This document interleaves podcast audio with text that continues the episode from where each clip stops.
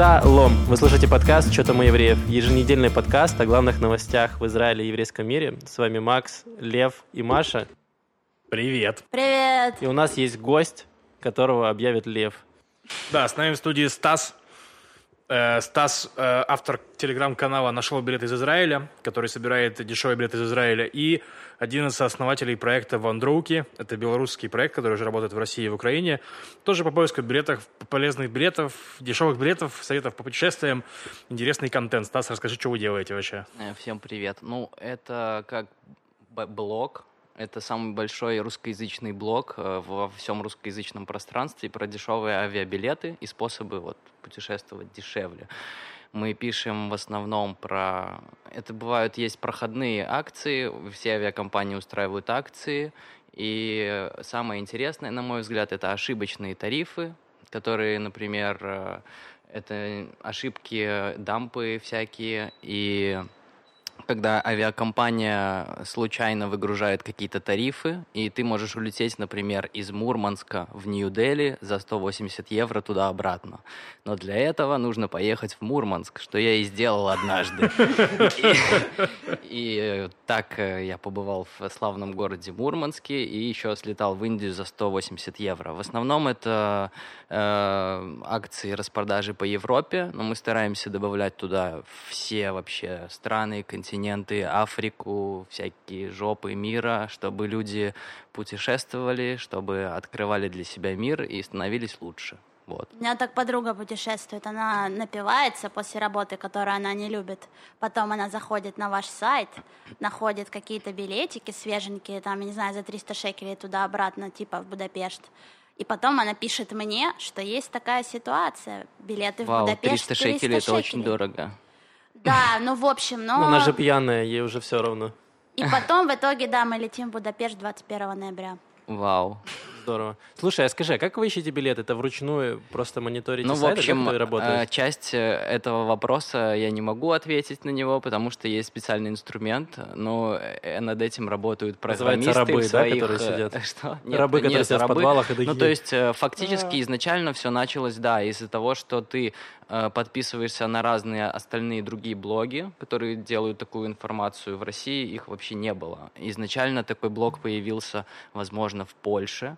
И вообще, получается, мы как следствие того, что люди хотят куда-то путешествовать. И мы не как бы не изобретатели чего-то такого, вау, а просто следствие желания людей ездить куда-то. И люди, которые начинали эти блоги, они сами просто путешествовали, у них есть много информации, у тебя набирается, ты знаешь, вау, билеты там Flixbus из, там, из, из э, Варшавы в Берлин 1 евро, вау, типа это вау информация, ты хочешь всем рассказать ее, ты делаешь канал, там делаешь сайт, делаешь блог, просто чтобы всем рассказать, чтобы все знали об этом, не у всех есть время следить, и это как следствие, получается, всего того, что люди хотят куда-то ездить.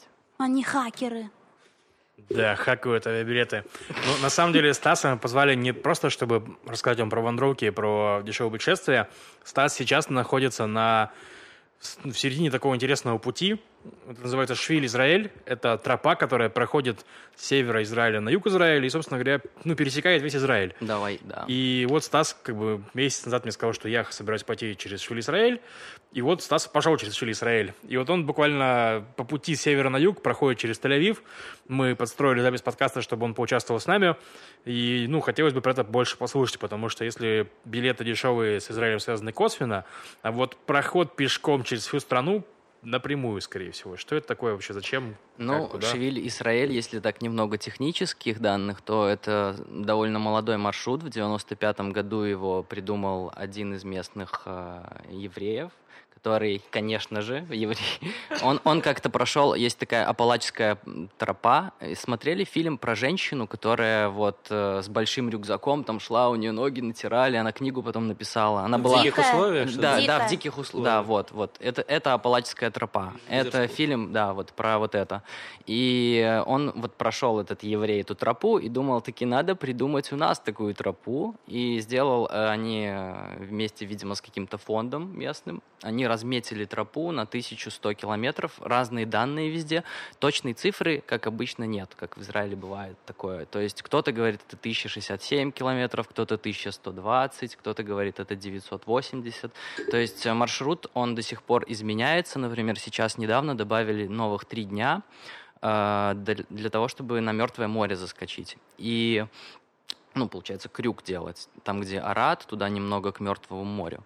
И весь маршрут, он, я сейчас к вам, можно сказать, пришел из Кибуца Дан, из которого начинается маршрут. Он э, не проходит по спорным территориям, не, которые международные признаны спорными. Например, голландские высоты, то есть Кибуц Дан находится прямо на границе вот этого кусочка голландских высот и он не проходит через палестинские территории, Вестбэнк, которые называют, и он не заходит в Иерусалим, потому что они тоже решили, ну его нафиг, типа, мы типа вот так вот его обогнем, там 30 километров до Иерусалима, и он поворачивает и идет вдоль границы. И до сюда, до вас я шел 20 дней. Очень интересно. Если честно, ну ты меня сейчас удивил, потому что я думал, ну просто Израиль очень любит закреплять свой контроль над разными территориями, например, над Голландами, например, над Иерусалимом, э, с помощью таких вот вещей, как такой маршрут. То есть, и, например, вот есть таглит, это возможность каждому еврейскому подростку или мужчине, там, женщине молодой, да, поехать в Израиль. Они обязательно заезжают на голландские высоты с тем, чтобы сказать, что это наше, мы на Таглите, это наши, вот наша Слушай, территория. можно я перебью? Вот. Я вспомнил одну историю, которую мне немка рассказала. Так. Не знаю, насколько она правдивая, вот на маршруте. Э, была... Э, извини, что я перебиваю еще раз. Все хорошо. Э, Это подкаст. Мы же... Ну, была... Так вот, и, короче, про новости. Продолжай. В общем, была какая-то одна девочка, которая посетила все страны, кроме одной, Сирии. И она для этого Э, последняя страна ее была Сирия. И она для того, чтобы посетить Сирию, она приехала в Израиль, поднялась на голландские высоты, сделала фотографию, сказала, это моя последняя страна, я в Сирии. И уехала. И не знаю, насколько это правдивая история, я не проверял ее, но я услышал вот сейчас на маршруте от одной немки, которая в одиночку также идет маршрут и просто у Израиля бомбануло. Такие, это не Сирия, не считается, она врет, она посетила все страны, кроме одной, это был Израиль. Блин, ну вообще сама концепция пути, мне кажется, что люди, многие э, проходят такие вещи, чтобы как-то, не знаю, разобраться в себе, оторваться от социума. Ну вот даже если ты упомянул фильмы, да, ну вот «Дикая», например, он на самом деле он не был, насколько я знаю, снят по мемуарам каким-то. То есть вот фильм «Тропы», там, где австралийка проходила через э, Австралию mm-hmm. с, с верблюдами, с собакой, mm-hmm. да, это, это реальная история, то есть, но девочку реально задолбал социум. Как бы, и она там просила у National Geographic Support, чтобы типа ей дали там все оборудование, какое нужно и ее там фоткали весь этот путь. Но там видно, что у человека как бы разлад именно какой-то с обществом. И, ну, если какая-то такая штука, или вот тебе просто интересно исследовать именно маршрут? В общем, я считаю, что всем новым репатриантам хорошо бы пройти этот маршрут, потому что жизнь не заканчивается Гужданом и Хайфой и городами. Э, намного более интересная жизнь можно увидеть в маленьких кибуцах. И я видел разные типы поселения. Вот я бы их на севере назвал кибуц оборонительного типа. Они все вот прям кибуцы оборонительного типа, закрытые, вход только с одной стороны. Я как-то пытался пробраться в кибуц, зайти туда, потому что я там останавливался. Есть по маршруту ангелы маршрута. Это люди, которые предоставляют жилье, иногда поспать, где покушать, они тебя могут накормить, типа тебе надо помыть помыться, чтобы ты не вонял, и в туалет сходить нормальный на горшочек. Ты и, не воняешь. и, и, в общем, и получается, я шел туда и смотрю, по дороге есть несколько въездов, входов, но центральный один. Я пытался в один зайти, там на замок закрыто, пытался во второй, на замок закрыто. Приходится делать три с половиной километра крюк, плюс вверх подниматься, только чтобы подняться туда и попасть в этот кибуц. И там очень такая жизнь размеренная, интересная. Люди там такие счастливые в основном, и у них нету особо забот никаких. То есть э, они очень расслабленные, и с ними приятно общаться, и очень приятно общаться. Они там и у них не грязно, например, если про кибуцы говорить классические. Но потом ты узнаешь там обратную сторону кибуца, что люди, которые не члены кибуца, они там платят, мне женщина сказала, три тысячи за одного ребенка, чтобы его в детский сад вот отдать. Месяц они платят. И я, я очень удивился этой сумме, потому что это очень много, мне кажется. Ну, в городах похожие какие-то суммы, по-моему, там, Да? если честно. я да, это просто не израильская совсем фишка. затрагивал У это. нас нет детей. И, в общем, ты идешь, я встретил Эксперты. по дороге, я жил, например, у хасидов две, две ночи, я общался с хасидами, это был праздник Симхат Тора. Я не знаю, каких, при каких бы еще обстоятельствах я бы попал туда, э, если бы не этот маршрут. Я нашел ин- и израильских шаманов, которые проводили свой ритуал рядом возле с горой Мирон. И мы с ними общались, и они мне рассказывали, вот у нас здесь э, гла- главный медиум, вот у нас там это, они там при, при цепях, у них там Богород... не Богородица, а богиня земли, там все такое. Мы очень славно поговорили про монгольских там монахов. Они ездят, они ездят, э, не монахов, а шаманов, они ездят в Сибирь, в Монголию, чтобы обмениваться опытом, и потому что мне сказали, что главная их шаманка, она общается с какой-то шаманкой из нулевого года, который вот типа Иисус, когда родился, Ага. она живет там, и они сквозь время общаются, и они типа подружки лучшие. Шаманский И она, ей- она ей говорит, рассказывает, обменивается. Она говорит, что они сказали, что они очень важную роль играют в этом мире, они связывающее звено между вот прошлым и будущим, как бы они в настоящем находятся. Ого. Э, Это только часть, которую я могу рассказать, наверное, потому что мы ограничены во времени, но я каждый день просыпаюсь, и каждый день мой ждет, э, я каждый день нахожу что-то новое вокруг, и это связано с Израилем, естественно. Ты сказал, что ты уже 20 дней, да, по-моему, идешь? Да, 20 дней. Сколько тебе осталось? Сколько в день ты проходишь вот километров? Насколько А, тяжело физически? Получается, зависит от дня и от того, где ты ночуешь, потому что я подстраиваю свой день под ночевки. В среднем это 20 километров. У меня рюкзак 18 килограмм вместе с водой и с едой. Я обычно ношу еды на 3 5 дней, хотя я сейчас буду пересматривать свою. Ты когда идешь, начинаешь выкидывать вещи, потому что понимаешь, что если я не пользуюсь чем-то три дня, оно мне не нужно. Если э, я стараюсь сократить количество вещей. И получается 20 километров в день в среднем прохожу. Иногда это бывает 25 километров, иногда это бывает 10 километров. Зависит от того, насколько я себя чувствую. И в целом, если ты идешь, ты понимаешь, что я каждый день сильно довольно устаю. Иногда не сильно, но в основном сильно. И я присып- останавливаюсь, когда я понимаю, я устал, мне нужно отдохнуть. Но когда утром я просыпаюсь, я чувствую много довольно сил, и каждый день все сильнее я становлюсь. И я просто хочу идти, идти дальше не потому, что мне нужно идти, а потому что больше нечего делать. Если ты остановишься в лесу, тебя сожрут, там, не знаю, змея какая-нибудь. А, Подожди, а реально про змей опасно, что типа есть змеи и прочее? То есть, Да, типа, из-за живого... Я начал знакомиться с флорой и фауной местной. Это тоже одна из интересных особенностей этого маршрута, потому что я узнал, что есть шесть видов ядовитых змей. Как... Я узнал, как они выглядят. Например, самая ядовитая, она шипит и, и издает запах чеснока. И то есть, если я э, чувствую запах чеснока, я стараюсь кричать погромче, чтобы, потому что змеи боятся вот э, шума. И иногда я слушаю музыку, иногда я слушаю ваш подкаст, кстати, и включаю его, чтобы он отпугивал змей. И я включаю его погромче, ну и мне, и мне кайфово, я иду, слушаю что-то, а змей об- обходит меня стороной. И, опять же, я встречал одного лишь человека, который видел змею, и то она была не ядовитая, хотя, говорят, их очень много как раз в том участке, который я прошел. Плюс я в две ночи конкретно слышал шакалов и волков, и я узнал, что на- рядом с голландскими высотами. Есть э, пло- пл- площадь небольшая, где проживают 100 особей э, волков, что одно из самых э, как бы на, на для этого клочка земли это очень много волков, и э, туда их специально заселили, развели, и они там живут, и они ходят стаями большими. Я несколько раз видел молодого вол- волка, и э, я понял, что они не опасны, они не будут Ты нападать. через э, парк И- Яркон шел, мне кажется. Плюс, например, еще дикие кабаны. Они очень... Одну ночь они подошли настолько близко, что я проснулся от них. Они ходят по 8, по 10 тусовкой такой. Э, дикие свиньи, кабаны такие. И я, я эти ночи я первую неделю спал в гамаке. Гамак у меня был самый простой, из Декатлона. Можете такой купить за 20 шекелей где-то. Он очень тонкий, но было тепло довольно сначала.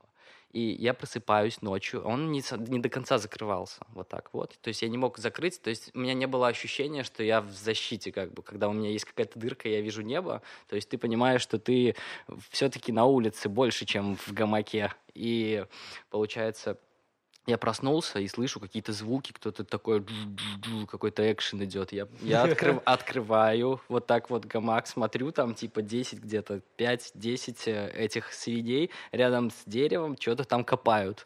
Я думаю, ладно, я обратно закрываюсь тихонько, у меня в кармане нож обычно лежит всегда здесь, и я просто лежу и стараюсь не думать об этом, ну и думаю, что я же все-таки вешу, они ко мне не подойдут, я несъедобный для них там, ну и как бы они для тебя тоже Но как и, бы не кошерные Классно, животные. что я взаимодействую с этими вещами, и очень классно. То есть я еще жду встречи скорпионов, точнее, не очень жду в пустыне, но это классно, мне это нравится. Чуть лучше, чем люди, да? Звучит интересно, на самом деле. Ну, конечно, да, я понимаю. Ну, и на самом деле из интересного, то есть э, то, что Израиль такой маленький, реально можно физически пройти весь Израиль, и вот узнать все, что здесь вообще есть, происходит, да? да? Это прикольно, потому что в России, ну, это типа ты должен нормально упороться, чтобы обойти Россию, там, потратить несколько да. лет, наверное, такой, ну, все, теперь я знаю свою страну, пойду работать программистом, то есть, ну, Это очень интересно, и этот маршрут в 2012 году National Geographic э, поставил в список лучших маршрутов пешеходных в мире,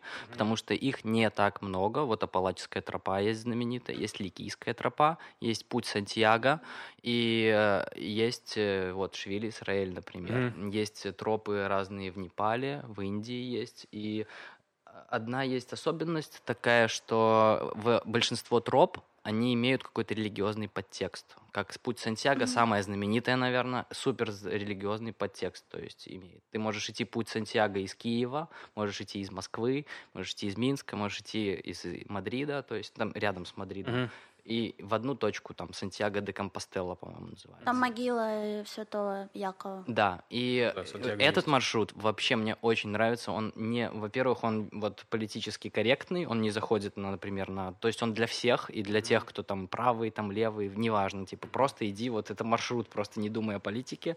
А, второе, что он не привязан ни к какой религии, не идет никакие... Он идет, конечно, через святые там места, вот через гору Мирон, например, для кого-то она святая, для кого-то нет, Шаманов. но она просто просто самая высокая гора, и только поэтому маршрут идет там, в Израиле, именно которая физически находится в Израиле. Не, не, не на голландских высотах, там э, э, точка просто высокая, а именно гора.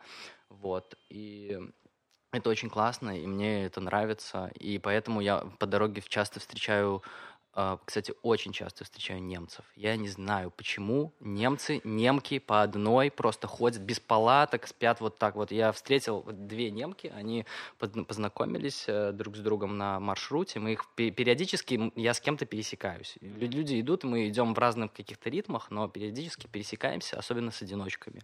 И а, она, они идут без палатки и спят просто обычно вот в... Либо они находят э, ангелов маршрута по сто процентов. Если они не находят, то они спят вот просто расстилают коврик, э, залазят в этот самый спальник и спят на улице вот так вот.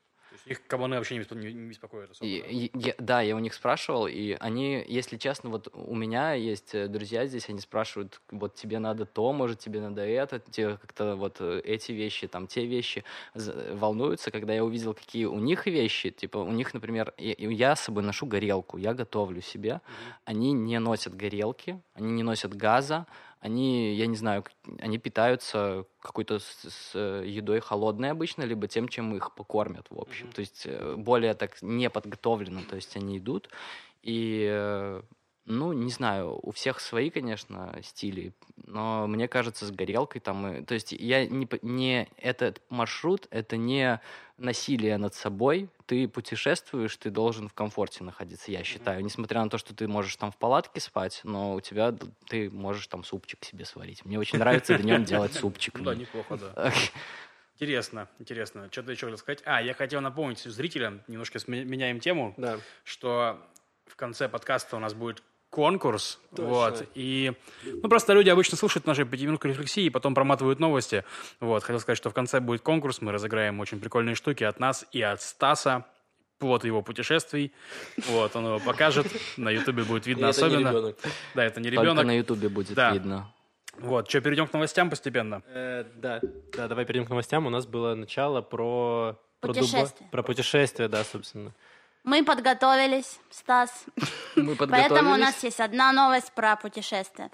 Э, Новость такая, что э, в 2020 году в Дубае будет проходить Экспо, так называемая всемирная выставка, на которой будут представлены э, то, как развиваются технологии извиняюсь, в разных странах.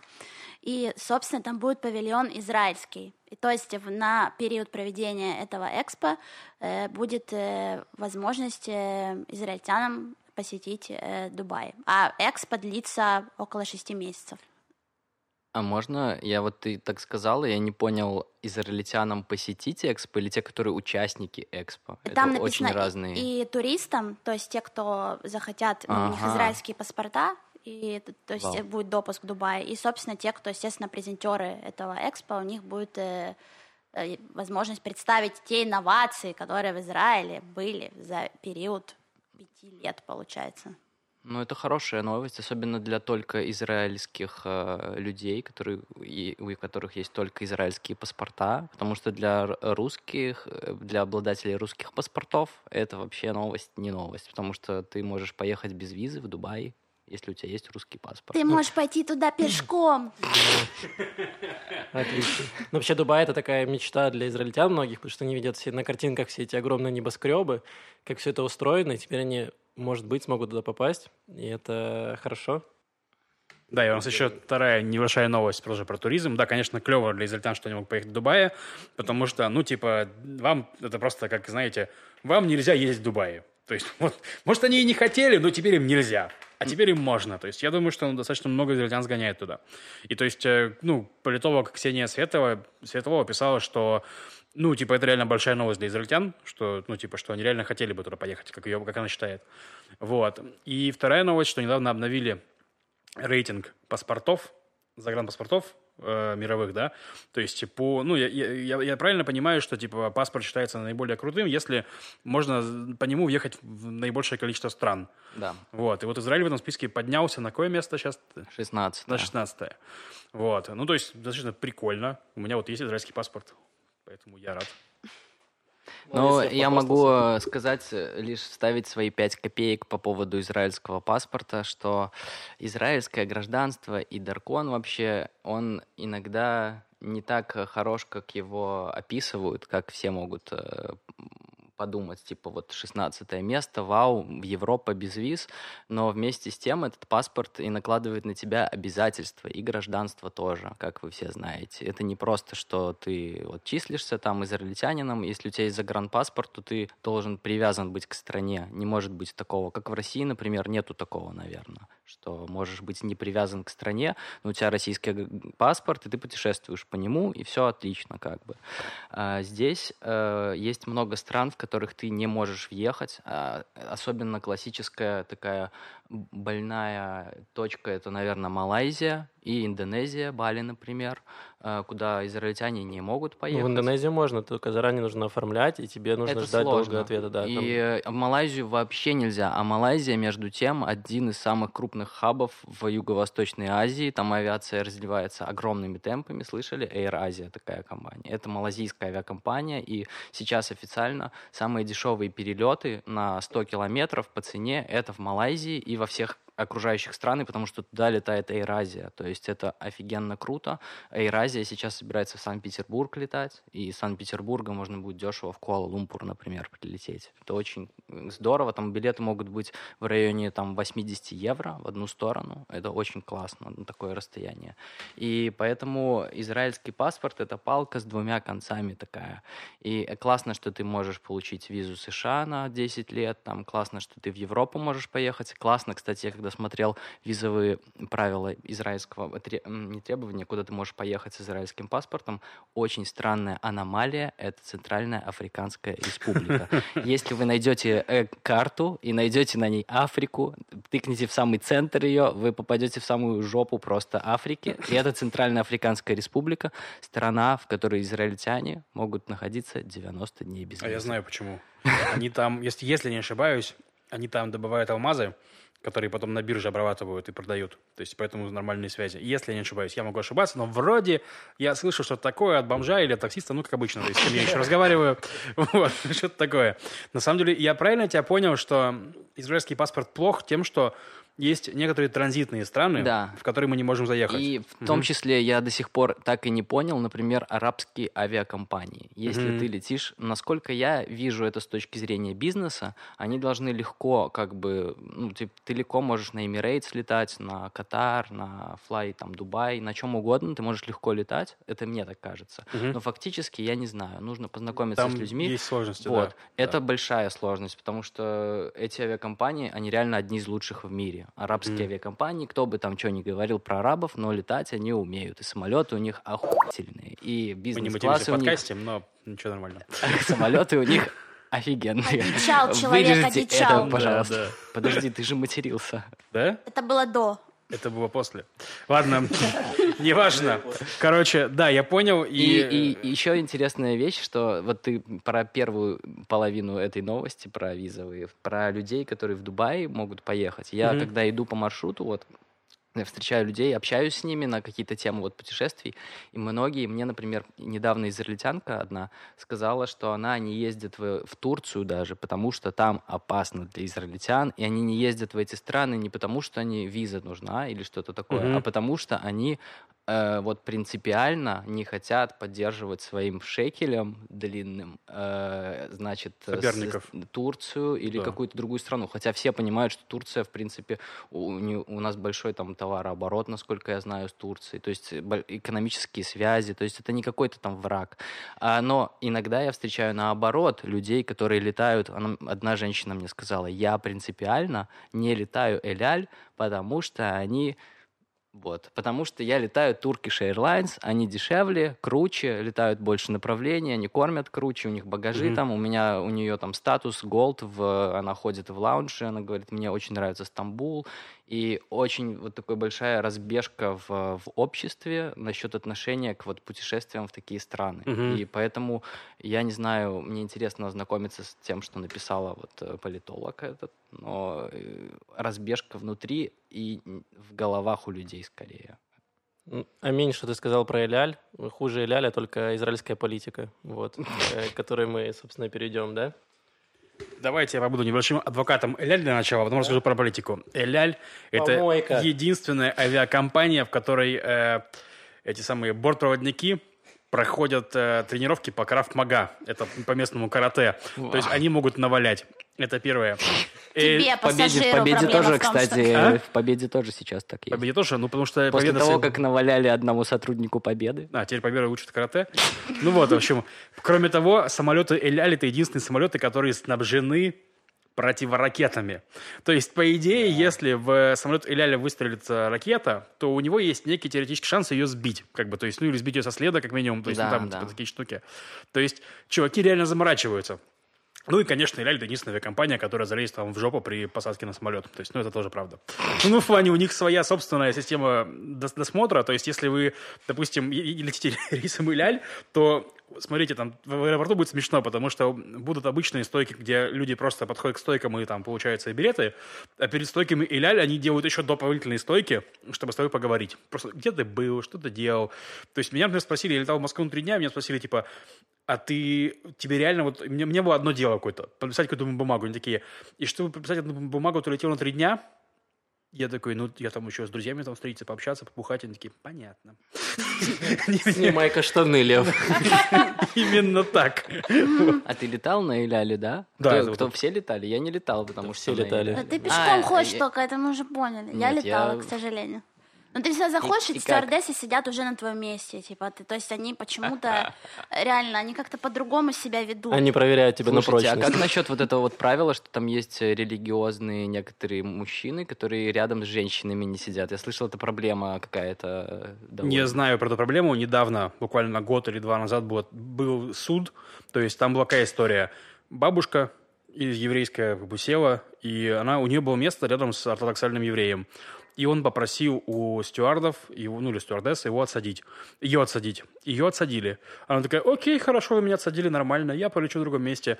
Прилетела, подала на них в суд. отсудила много денег, и Эляль официально ввел правило, типа, что нет. То есть, типа, теперь, если мак- максимум они могут пересадить ортодокса, но того, чтобы ортодокс потребовал, чтобы от него кого-то пересадили, такого нету и больше не будет. Пережитки, да. Еще не летает в шаббат, а еще это Да. знаменитая история, когда самолет остановили в Афинах, чтобы шаббат зашел. И, э, Да, но это там было скорее, я не скажу, что не из-за Иляли, это из-за пассажиров, которые строили скандал. То есть там была тоже история, что евреи ехали, и там самолет задерж- задержали, и они не успевали до шаббата, и поэтому их высадили в Афинах, чтобы они там свой шаббат праздновали и полетели дальше. То есть такая история скорее про пассажиров. довольно вот. удобно. Да, А- кстати, удобная штука. Да. Просто другая авиакомпания бы сказала бы... в Афинах. Ну да, сказала бы, сорян, ребят, нам без разницы, мы летим. Вот. И А, кто-то, кто не встречал шаббат, подает в суд, так? Ну, возможно. Ну, кстати, еще очень коротко про... Была новость неделю или две недели назад, про которую мне рассказали. Э, Новая репатриантка из э, Франции, видимо, летела Эляль, потеряла свой багаж. Она вернулась за ним через неделю. Они нашли его только через неделю. И оказалось, что в этом багаже она провозила наркотики, ее повязали. Но факт в том, что она везла в багаже наркотики, и их и потеряла багаж. Не потеряли багаж с наркотой. Это, ну, У меня есть очень обидно. положительная история, как самолет, я не помню, откуда он летел, Эляль, мальчика 12 лет а, не пустили в самолет, потому что у него паспорта не было. Потом паспорт нашли в самолете, об этом сообщили капитану, капитан развернул судно, они прилетели обратно в порт назначения, к тому же гейту. Это уникальный случай, Мгм. потому что такого обычно не бывает, это, это стоит очень дорого, чтобы Л- легче, не знаю, купить себе остров где-нибудь в океане, чем э, развернуть самолет и вот так вот. И они посадили этого мальчика на борт и улетели. И После этого 300 пассажиров подали в суд на Эляли, отсудили себе целые острова. Ну и что, давайте перейдем к политике, чтобы закончить и наконец-то. Это была...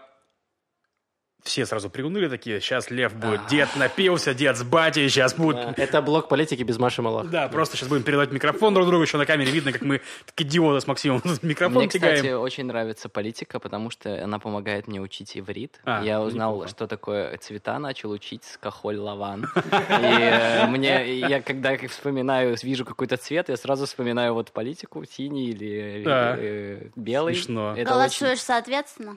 А я пока не голосовал еще ни разу, но Осуждение. хороший шанс. Да, еще. Еще пару раз. В общем, переговоры коалиционные. Нап- Напомню дисп- диспозицию. У нас нет правительства, и у нас есть партии, которые сейчас переговариваются о том, как бы собрать там коалицию из э, минимум 61 депутата. Пока у них ничего не выходит, но на этой неделе было несколько интересных вещ- вещей. Во-первых, политики начали друг друга атаковать. То есть обычно, когда вы пытаетесь договориться, э, вы не критикуете друг друга. Ну, то есть хотя бы не сретесь. То есть, да? Вот. Э, Нетаньягу, если не ошибаюсь, на прошлой неделе, в конце прошлой недели, Ганс встречался с арабскими лидерами, а Нетаньягу встречался с какими-то солдатами. И он выложил фотографию, типа, что вот, смотрите, кто что делает, вот тот, тот тем и знаменит. То есть, ну и там на, на- на- одной фотографии Нетаньягу с солдатами, на другой фотографии Ганс с арабами. Это такая ярко выраженная атака на Ганса, что вот Ганс с арабами и прочее. Ну и Ганс позавчера тоже написал, что все из-за Нетаньягу. Нетаньягу не, из-за, из-за Нетаньягу не получается сложить коалицию. Вот. Это как бы плохо, потому что это предвестник третьих выборов. Ну, потому что если политики перестали договариваться, начали друг друга атаковать, то, скорее всего, они поняли, что не договорятся. С другой стороны, извините, очень долго и скучно, да, Маша угорает сериал мной, продолжается. Да, сериал продолжается. Не, обожаю, когда ты расскажешь про политику, продолжай. Главное, чтобы это не я делала. Спасибо. В общем, суть в том, что вчера э, политический обозреватель э, сайта News.ru COAL Габи Вольсон, который пишет каждую неделю обзор, типа, что произошло, он сказал, что появился некоторый оптимизм. То есть, видимо, все послушали вот эти нападения Нетаньягу и Ганса друг на друга и поняли, не-не-не-не-не, погодите, погодите, мы не хотим еще три месяца этого кошмара, там, про леваков, про праваков, про арабов, там, вот всю эту чушь. Давайте договоримся. Ну, и у них какие-то начались там хотя бы в их настроении какие-то подвижки. То есть, фактически, пока ничего не произошло, Новости нет, прогресса нету, ничего не понятно. Как бы все ждут, пока кто-нибудь э, сдастся с кем-нибудь договориться, какие-нибудь компромиссы, но пока ничего не произошло. Вот. Но есть оптимизм. Э, Да, я хотел еще добавить пару вещей. Во-первых, э, закинули идею про прямые выборы. Что это такое? Это у нас премьер-министра выбирают, собственно, сами депутаты. То есть побеждает партия, получает какие-то голоса, и самая крупная партия пытается собрать коалицию, и обычно лидер этой самой крупной партии становится премьер-министром. То есть его выбирает, собственно, нет таких прямых выборов. И поэтому решили сделать, вот за кого будете голосовать, за Биби, либо за Ганса. Это было предложение Арье Дерри, лидера партии ШАС. И, в общем-то, в правых кругах поддержали такую идею, что означают прямые выборы, что вы голосуете за кого-то чувака, и этот э, чел, например, это у нас либо будет Бенни Ганс, либо Бенjamin Нетаньягу станет премьер-министром, и он будет собирать э, коалицию как сможет. Соберет, не соберет 61 мандат, ну, значит, будет так работать. В общем, и, и это может быть как и хорошо, и плохо, но, скорее всего, это будет плохо, потому что правительство будет недействительным, они не смогут принимать какие-то законопроекты, потому что все остальные станут в оппозицию, и ни к чему хорошему этого не приведет, поэтому прямые выборы пока пахнут очень плохо. Ну, вряд ли они будут, потому что многие высказываются против них, как и справа, так и слева. То есть, если слева это партия «Вода» сказала, что ничего им не хочется такого делать. Справа это сказала партия э, Лицмана, это Яду Тора, сказали. То есть, ну, грубо говоря, и тем, и тем, и справа, и слева нет консенсуса по этому вопросу, поэтому очень сложно будет это провести, как мне кажется. Потому что и Ликут сам не то, что вы горит желанием, и Кахулеван тоже, в принципе, эту идею выкинул этот самый Беннет, по-моему. Нет, Дерри. Дерри, Дерри. Да, Дерри это как бы ШАС, э, про религиозные ортодоксы, но Суть в том, что, типа, ну, и даже друзья Дерри, которые такие же религиозные, только ашкеназы, как бы, которые я Тора, я Адут Атора, Лицман, то есть они такие, не-не-не-не, братаны. Ну и ты правильно говоришь, типа, что толку-то? Ну, выберут премьера, у которого нет правительства, то есть, ну, типа, и чё, чё изменится? В общем... Ну, хотя бы будет понятно, кто премьер, а так непонятно. Премьера нет, ничего нет, ничего не работает. И еще э, тема была про еще третий перевыборами, которым все идет. Сейчас эм, министр финансов Маша Кахлон судорожно э, собирает закон, который отменит выходной день во время выборов. То есть каждые выборы стоят Израилю почти полмиллиарда шекелей за счет того, что это выходной день, и всем оплачивают там, либо кто работает и не получает там 200% зарплаты, либо многое предприятия закрываются, не работают ничего в этот день.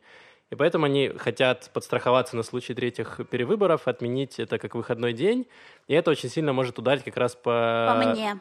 Ну, во-первых, по Маше, во-вторых, по многим э, либералам, так называемым, и левакам, которые, собственно, очень не очень охотно идут на выборы, э, но они идут, когда это выходной день, не могут себе позволить потратить, там, не знаю, полчаса, выйти, выйти на улицу, зайти, отстоять пять минут очереди и проголосовать. Но в этот раз, э, если это не будет выходного, очень явка будет очень низкая, и это может как раз очень сильно ударить по левым и центристам, мне кажется религиозные как раз очень много наберут. Ну, да. То есть это интересно, что будет, как бы, ну, при этом, при этом, э, кроме того, что в этот день выходной, также в этот день зафиксирован, ну, в дни выходных голосований, да, огромный толчок торговли, потому что, ну, типа, люди проголосовали, пошли в торговые центры, купили себе что-нибудь. Просто проблема, что в Израиле выходные дни – это шабаты, в которые ничего не работает. И то есть, если в России, например, у вас выходной день, вы такие, ну, отлично, поеду куплю там досок на дачу, там, жене там сапоги, там и прочее. Вот там, у вас план, и в этот день как бы работает, ну, то есть, экономика работает. То в Израиле выходной день, когда у вас там почти ничего не работает, максимум бары, вы такие, ну, пойду побухаю, то есть, и все. А тут у вас выборы, выборы занимают, как мы знаем, если вы не едете через всю страну голосовать, то 5 минут.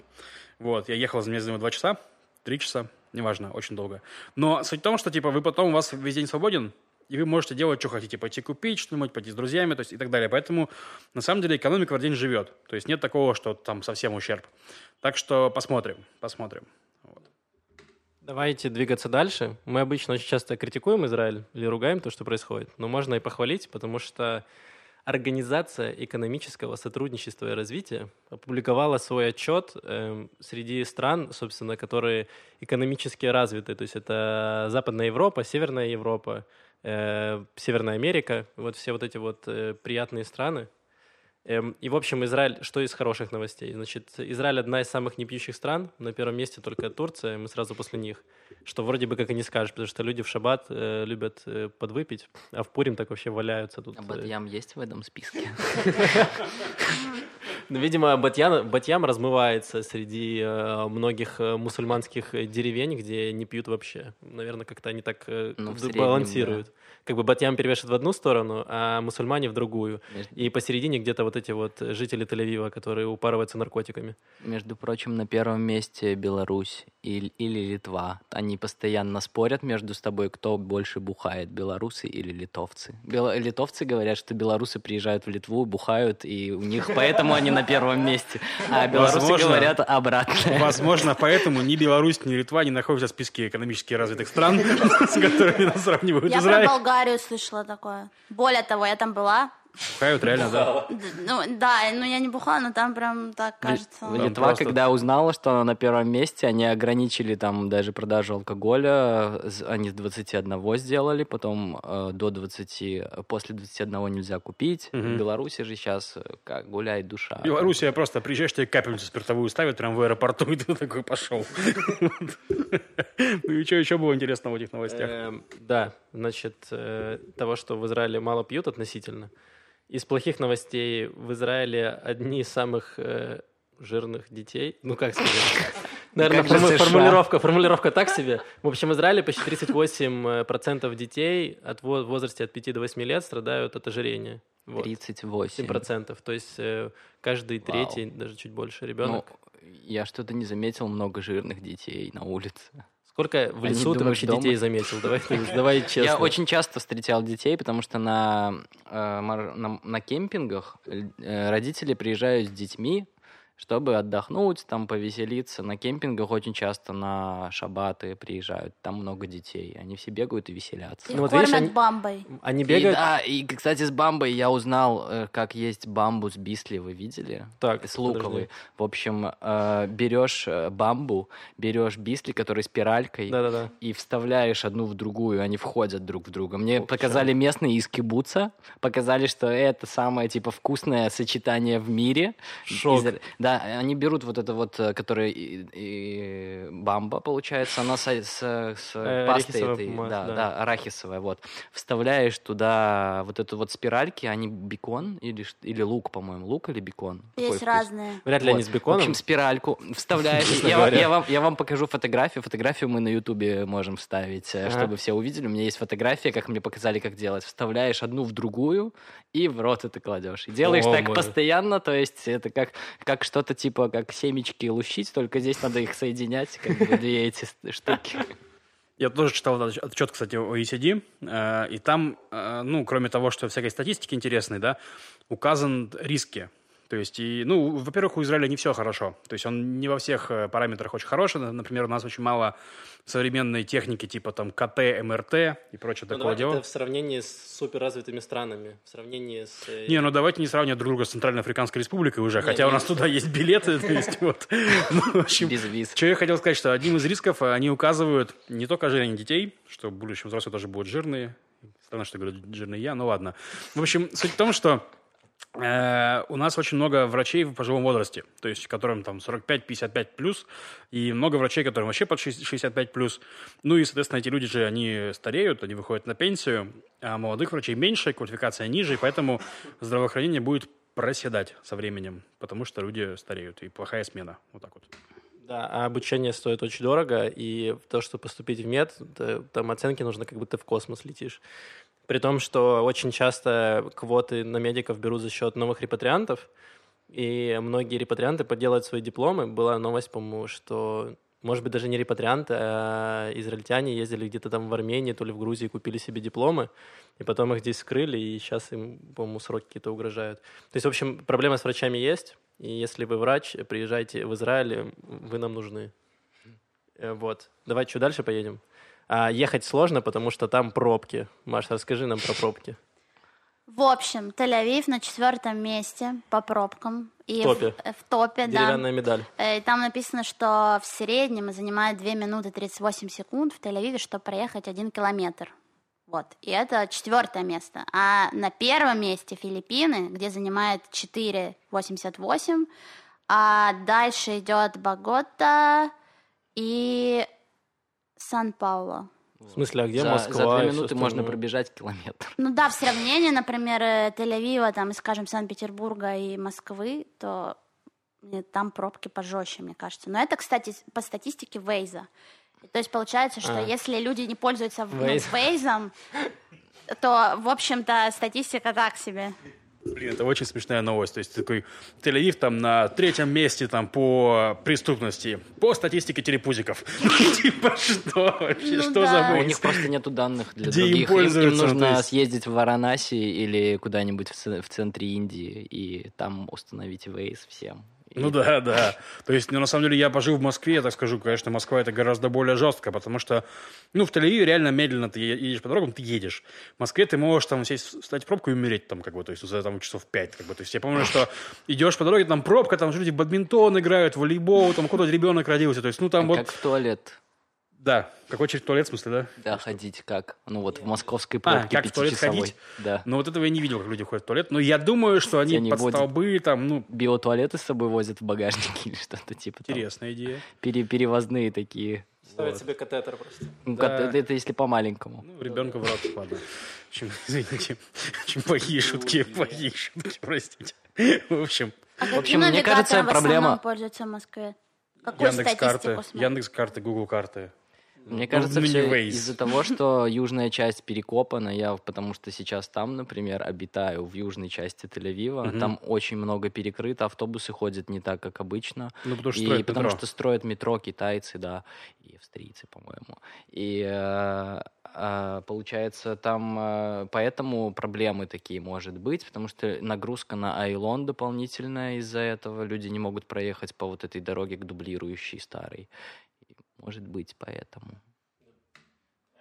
Да, с пробками проблема, поэтому пересаживайтесь на велосипеды, самокаты и ходите пешком, э, как Стас, например. Или подождите, пока откроется метро. Но ждать можно будет очень долго, дольше, чем в пробке. Э, Это точно.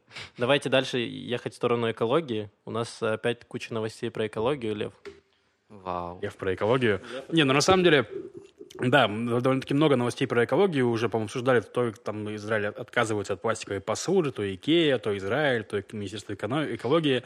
И тут еще такая новость, что израильская компания с труднопроизносимым названием проводила э, нефтепровод Эйлат-Анадырь, нет, Эйлат-Ашкелон, Эйлат-Ашкелон, да.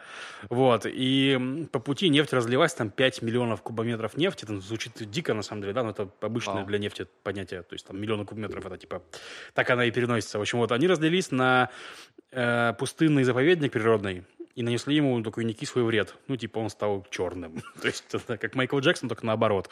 В общем, заповедник был нам пустынным, стал нефтяным заповедником.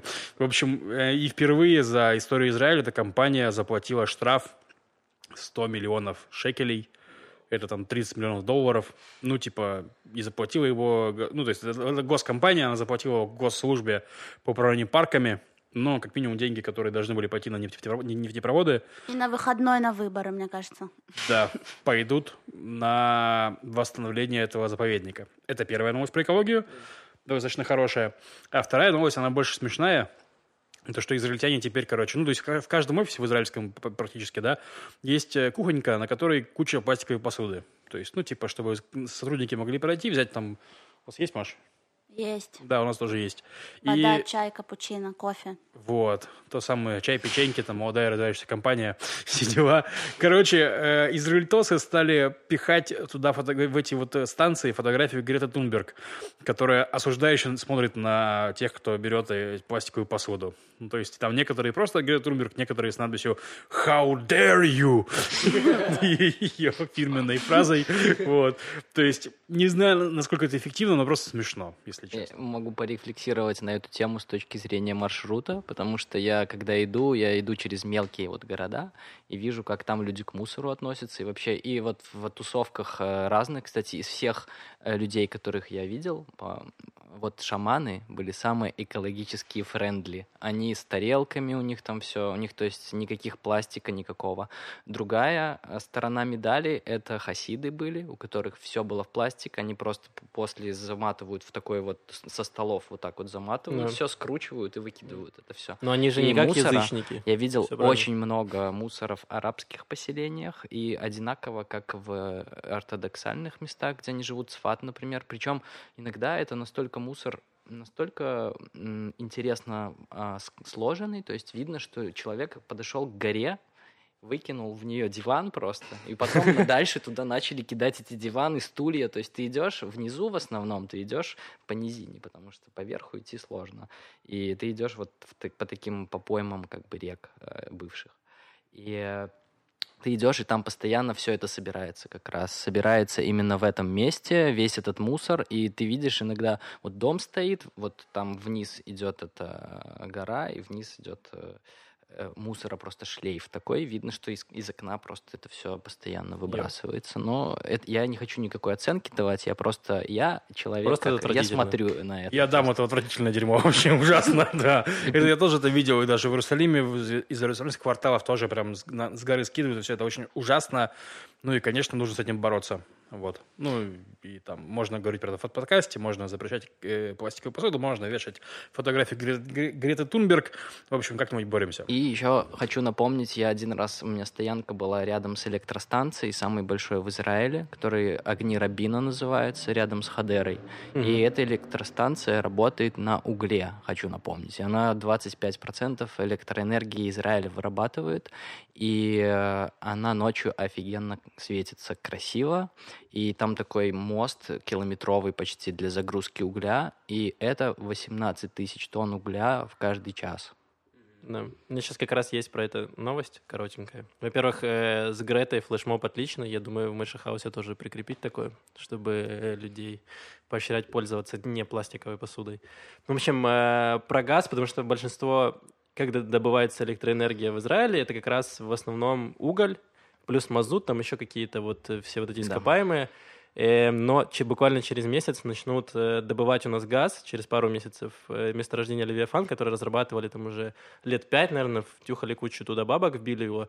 Наконец-то начнут добывать газ, и это смогут перевести все электростанции на газ, который более экологичный, и отказаться от угля и потихоньку передвигаться в сторону возобновляемых источников энергии, что очень хорошо. Хотя Израиль отстает очень сильно от других более развитых стран в плане экологии, там, в добыче электроэнергии и всего остального, но хоть какие-то поползновения идут, вот. Но жители Зихрон-Якова не, негодуют, потому что платформа, которая добывает газ, а газ добывается в Средиземном море. Вот. Они негодуют, потому что она очень близко находится к Кстати, городу. вот что это... Я видел ее. Я шел и видел ее. Я думаю, нифига себе платформы, как в Норвегии такие. И а, теперь все стало да. на свои места. Она прямо рядом с этой электростанцией ну, большой. Вот. Они, видимо, хотят перевести эту электростанцию Пока на газ. все звучит логично. В общем, жители Зихрон Якова хотят, чтобы отодвинули подальше от их э, района, потому что они боятся, что это ударит по их по их экологии. Очень экологии. хорошо видно эту платформу. Можно съездить, посмотреть рядом с Зихроном Яковом, да. И вместе с электростанцией они прямо друг напротив друга прямо.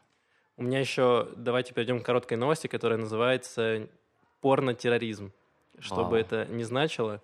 В общем, эта история началась несколько месяцев назад, она получила огласку.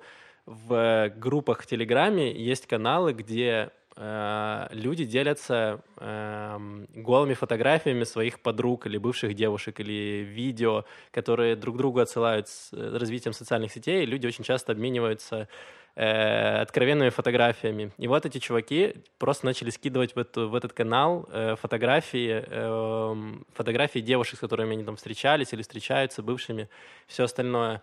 И э, условие одно — это закрытая группа, чтобы туда вступить, ты должен скинуть фотографию какой-то своей э, подруги, у которой у тебя есть голая фотография или видео с ней, или еще что-нибудь.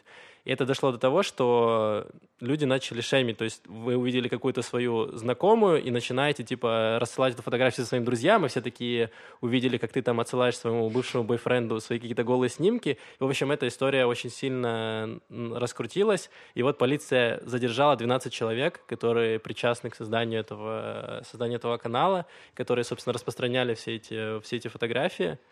И это очень большой скандал сейчас вызвал в, в Израиле вообще то, что эти группы имеют место быть, и что люди туда вступают. И там, э, по-моему, было 15 или 16, их несколько этих групп, в одной из групп 16 тысяч человек. То есть 16 тысяч израильтян, которые обмениваются фотографиями своих бывших девушек и всего остального. Это... Неплохая реклама этих групп. Ну, во-первых, они сейчас удалены, быстро... закрыты и прочее все-таки. Они ну, не удалены, да? они просто сейчас неактивны. Неактивны. Не то, что я искал их. Но... Ну, как в новости написано. Да, я тоже читал эту новость. Ой, срам. Срам совершенно, да, ужасный. Вот. Я бы не хотел, чтобы все фотографии моего члена, которые слала женщина, женщинам были бы выложены на общий суд общественности куда-нибудь. Вот, честно.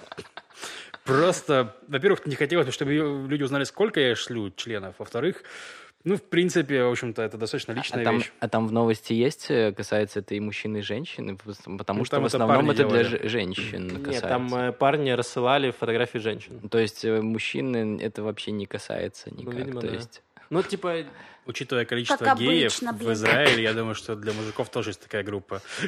Ну, члены тяжело идентифицировать, то есть нужно в полный рост фотографироваться. А так, ну, член и член. Ну, с, с ли- с лицом, в смысле, что? Ну,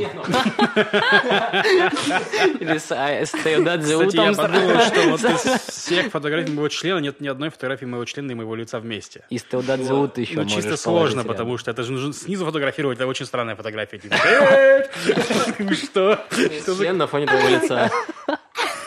Да, это очень неловко. Э, Надеюсь, э, э, у кого-то не будет воображения большого, чтобы представить это. Да, мы просим прощения. Вот. Э, Для тех, кого это новость зацепила. Ну, на самом деле, грустная новость. Хотелось бы, чтобы этого дерьма не было в нашей жизни. То есть, и, к сожалению, оно есть. Люди сплетничают ужасно. И, ну, и тут я полностью поддерживаю полицию. И, конечно, нужно их наказать, в смысле, чтобы этого по возможности не Но было. ведь это как аналог вот групп российских э, курицы там какого-то города. Да. Видели Не такое, только российских. знаете? Не только российских. Я еще когда жил в Донецке, у нас было году в 2009. А, ну, было. русскоязычных или украинцы, это такое, как бы, да, и в Беларуси Да. такое Это было есть. очень тупо. везде. Но я состоял в этой группе. И было причем, интересно. да, и в, и в Польше есть, много где такое Ну, там есть. немножко другая схема. То есть там просто описывали, не знаю, девушек, которые тусуются в клубах, и там, не знаю, типа, как можно к ней подкатить и все остальное. А здесь просто скидывают э, порно, фото, голые фотографии, голые снимки. То есть это уже немножко по-другому все. Одно дело, ты сплетни распускаешь там. Это тоже не очень круто, но это хотя бы, ну, как-то еще не так трешово, как э, выкидывать фотографии, там, не знаю, бывшей девушки голые. Это Мне- очень крипово. Мне кажется, еще одна вещь интересная в этой новости, как э, правоохранительные органы нашли людей в Телеграме, которые были... Вот это тоже хорошо. Там не написано, но как-то они, в общем, смогли это провернуть. И, видимо, Телеграм уже не настолько э, безопасен, наверное.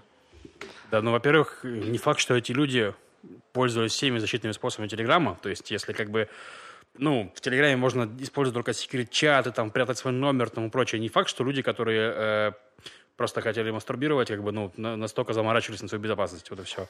Скажем так, я не, не сильно много думаю о своей безопасности. Короче, ладно, друзья, давайте, да, перейдем от этой темы, пожалуйста, куда-нибудь, пока я не сделал еще больше стыдных признаний. В общем, э, хотелось бы поотвечать немножко на вопросы и наших э, слушателей. Вот, я их открываю. Открываю Напомню, вопросы. что вопросы вы можете присылать нам в форму обратной связи, не есть в, коммент... в, в описании к видео и к аудиоподкасту. Да, и у нас сразу парочка вопросов было про то, что мы не совсем правильно объяснили слово «биеннале» в позапрошлом выпуске. Вот, Маша, прокомментируешь?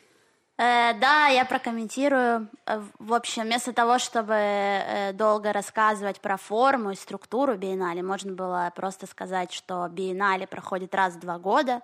Вы абсолютно правы. Все так. Спасибо, что, Потому что би. не только нас слушаете, а и слышите и поправляете. Спасибо за комментарий. Да, да. И следующий вопрос про ошибки. Человек пишет, что, мол, могли бы э, вместо там, делать паузу, открывать Википедию. Я бы хотел с этим поспорить, потому что подкаст — это всё-таки живой разговор, и в живом разговоре абсолютно нормально делать какие-то ошибки, там, ну, опечатки, не опечатки, как сказать, типа оговорки. Вот. И потом просто, если это была реально оговорка, мы, конечно, про это скажем. И, ну, например, я вот вчера слушал передачу Владимира Милова, это российский экономист, соратник Алексея Навального. То есть там он вместо Южной Кореи назвал Северную Корею. Очень долго рассказывал, что в Северной Корее очень много роботов на производстве. То есть Извинился ли Милов потом за это? Нет. Сделал ли он опровержение? Нет. Писал ли он про это в Твиттере? Нет. Ну, просто это оговорка, очевидно. То есть, ну и, соответственно, мы понимаем, что периодически мы оговариваемся, и просто пишите нам, пожалуйста, про это. Мы, разумеется, с каждым случаем будем разбираться. И мы уже а, один раз а, ошиблись про праздники еврейские, потом поправились, то есть про биеннале. Лично мы считаем, что это нормально, потому что люди не могут знать все. Давайте будем адекватны. Ну да, слушайте, мы и так э, делаем над собой усилия, мы собираем слова в предложение, нам это не так просто, посмотрите на нас. Вот, поэтому все нормально. Да. И к более таким интересным вопросам. Вопрос такой. э, относите ли вы себя к новой качественной алие? И почему?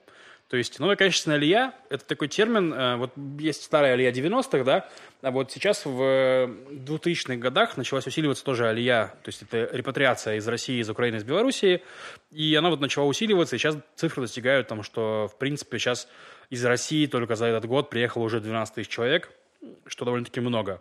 Вот. Всего, то есть в Израиль приехало 300 тысяч новых репатриантов, и вот из России 12 тысяч. Из Украины тоже там, по-моему, 6, то есть прям много. И как бы 200 из Беларуси. Да? Ты знаешь? 250. 250 из Беларуси. Ну, в Беларуси, видимо, мало евреев. Вот. Ты отлично знаешь каждый. В общем, суть в том, суть в том, что э, вот эту лигу называют или путинской, потому что Путин очень сильно повлиял, что из этого региона все валят, как бы стараются куда-куда, А а, евреи в Израиль. Ну, Украина тоже от Путина немножко зависит и пострадала, в принципе, М, окей. знаешь. Кто-то Ну у да. нее забрал Крым, не будем говорить кто, не будем говорить чей Крым. Шайтан. Да, шайтан. Даже не из-за Крыма, в общем. В общем, да, много чего, да. То есть и новое качественное, потому что люди приезжают э, с образованием, с амбициями, с э, каким-то поиском себя и прочим. То есть, и я честно скажу, я вижу разницу между этими э, двумя волнами репатриации, то есть между новой алией и старой алией. Я не знаю, правильно ли назвать ее качественной, потому что это подразумевает, что старая была некачественная, что фу-фу, приехали чмошники из 90-х, там они, я не знаю, соплями там подтираются. Ну, что это так за, что вообще за качественная, некачественная там алия, да? Я вижу разницу, то есть, и причем это забавно, потому что, ну, я выступаю в стендапе, Моя аудитория как раз-таки в основном это новая качественная алия, то есть э, они мной смеются над моими шутками, и Шутки качественные. Шутки нет некачественные, поэтому они не смеются. В общем, суть в том, что, суть в том, что э, есть бар Desire, где проходят тоже стендапы, их делает наш знакомый Юра, и туда приходит много таких людей, которые приехали сюда в 90-е, то есть им по 45-50 лет там уже, то есть они достаточно в возрасте больше, да, и э, приходят наши тоже люди молодые, которые приехали недавно. И вот э, потому над какой шуткой смеются люди, видно, откуда они приехали. То есть, это как бы, ну, я не хочу, это, это не, типа не осуждение, это не сравнение, просто они разные. И там бывает, что я выхожу, хотел, у меня был номер про сервисы типа Spotify, Netflix, которые подписаны, подписаны под- под- под- подписочные сервисы, да. То есть я выхожу, говорю, ребята, вот вы знаете такие сервисы, которые платят раз в месяц, там, по подписке, да, типа Spotify, Netflix, и ползал такие, че, че, я такой, понятно, ребята, вот, ну, и то есть они к этому, они этого не знают, да. Э, Те, которые сейчас приезжают, более современные, вот и все. То есть я, конечно, причисляю себя к волне новой э, репатриации, и это видно и по ценностям, и по всему такому. То есть вот, не, я бы, вот, единственное, что мне не нравится, это слово «качественный», ну, то, что я объяснил. И сейчас я, когда я, я живу в Южном Тель-Авиве, рядом с Батьямом, поэтому и в Батьяме я прожил 8 месяцев, я представляю вот Батьям, я сейчас приезжаю в Рамадган, и у меня такое ощущение, что Рамадган станет центром а, вот этой новой русской иммиграции, потому что почему-то все хотят жить в Рамадгане. Я не знаю почему. И когда я пришел сюда пешком, здесь э, прям такая улица, и там довольно много такого чего-то батьямского, вот этого вот э, э, от вот этой русской темы какой-то. И там еще был кусок вопроса, типа, как раз про качественную алию, что должны ли эти люди сразу работать на хороших работах, или, может быть, им нужно пожрать говна, как говорится в Израиле, как говорят алия 90-х.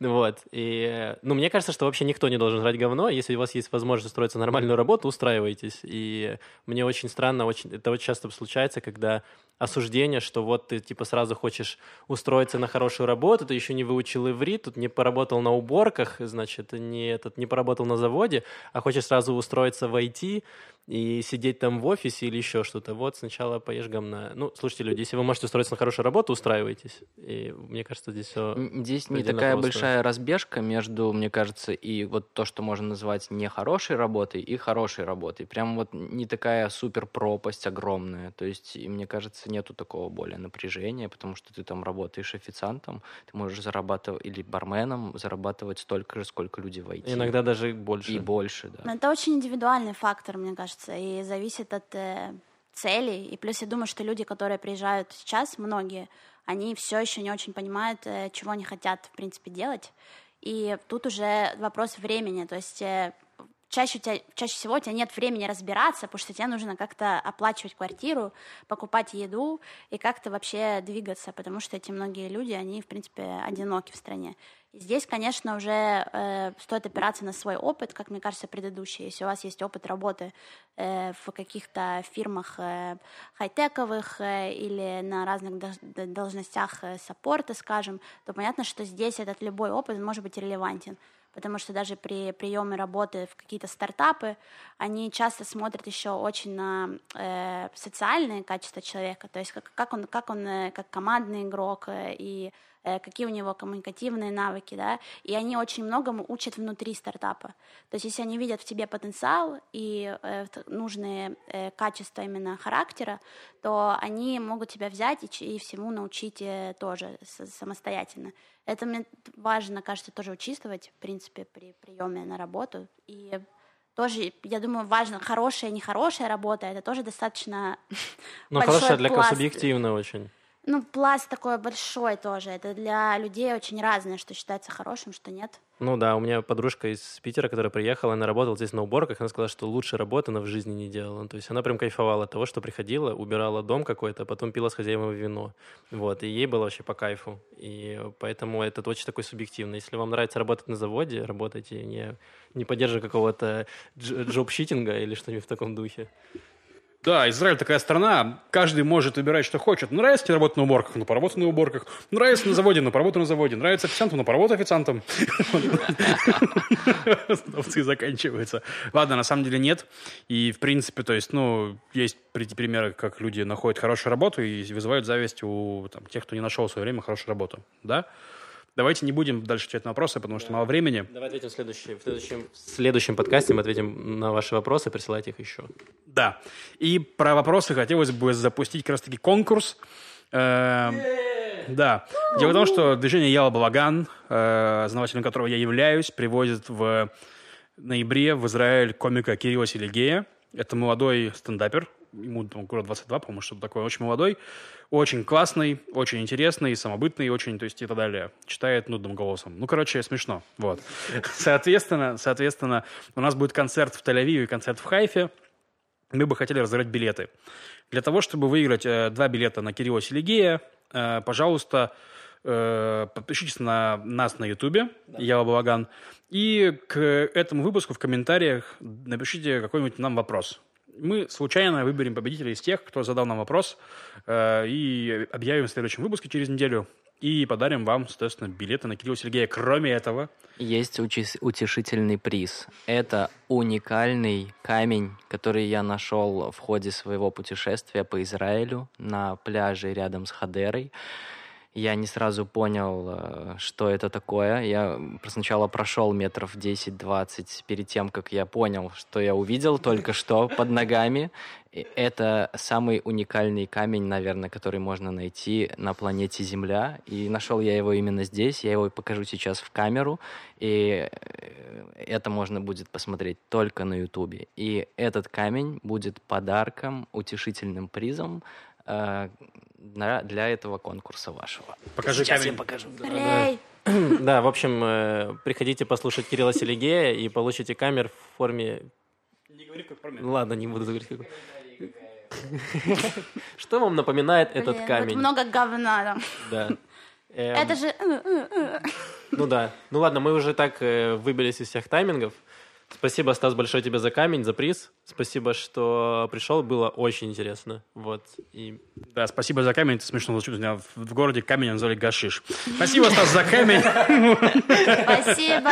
Э, спасибо, что пригласили. Очень интересный опыт был сейчас. Да. И тебе еще идти 40 дней да, до Ивата. так. Блин, очень долго. У меня, кстати, был, э, мне комментарий прислал, э, у меня друг есть из Алии 90-х, он когда узнал, что я пойду в маршрут, он мне написал по поводу а, я сейчас, можно, зачитаю, может, Конечно. это потом вырежете, но я, я, я зачитаю то, что он мне прислал. Это просто э, офигительный текст он мне прислал. Там очень опасно. Собьешься с дороги в пустыне, не найдут. Внезапный дождь смоет, не найдут. В песках много змей, бедуины, торговцы наркотиками и девочками, и мальчиками тоже. Палестинцы-террористы. И это еще не половина всех проблем, которые меня ждут в этом пути. Учитывая, что это Алия 90-х, он должен был закончить «Лучше иди работать на завод».